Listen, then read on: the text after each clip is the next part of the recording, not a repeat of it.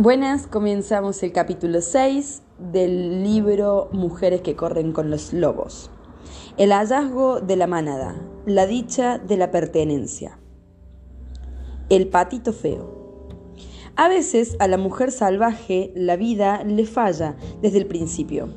Muchas mujeres son hijas de unos progenitores que en su infancia la estudiaban, preguntándose cómo era posible que aquella pequeña intrusa hubiera conseguido introducirse en la familia. Otros progenitores se pasan el rato con los ojos en blanco sin prestar la menor atención a sus hijos, o bien la maltrataban o la miraban con frialdad. Las mujeres que han pasado por esta experiencia tienen que animarse se, han vengado siendo, sin culpa por su parte, un engorro al que sus padres han tenido que criar y una espina clavada permanentemente en sus costados. Y hasta es muy posible que hoy en día sean capaces de causarle un profundo temor cuando llaman a su puerta. No está del todo mal como justo castigo infligido por el inocente. Hay que dedicar menos tiempo a pensar en, lo que ellos nos dieron y más tiempo en buscar a la persona que nos correspondan. Es muy posible que una persona no pertenezca en absoluto a su familia biológica. Es muy posible que, desde un punto de vista genético, pertenezcas a su familia, pero por temperamento se incorpore a otro grupo de personas.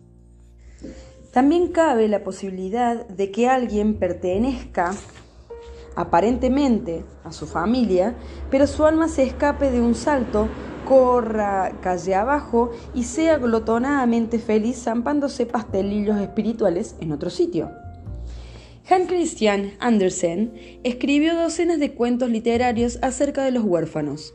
Era un gran defensor de los niños perdidos y abandonados y un firme partidario de la búsqueda de los que son como nosotros. Su versión del patito feo se publicó por primera vez en 1845. El antiguo tema del cuento es el de lo insólito y lo inválido, una semihistoria perfecta de la mujer salvaje. En los últimos dos siglos, El Patito Feo ha sido uno de los pocos cuentos que han animado a varias generaciones sucesivas de seres extraños a resistir hasta encontrar a los suyos. Es lo que yo llamaría un cuento psicológico y espiritual de raíz, es decir, un cuento que contiene una verdad tan fundamental para el desarrollo humano que, sin la asimilación de este hecho, el ulterio progreso de una persona sería muy precario y ésta no podría prosperar del todo desde un punto de vista psicológico sin resolver primero esta cuestión.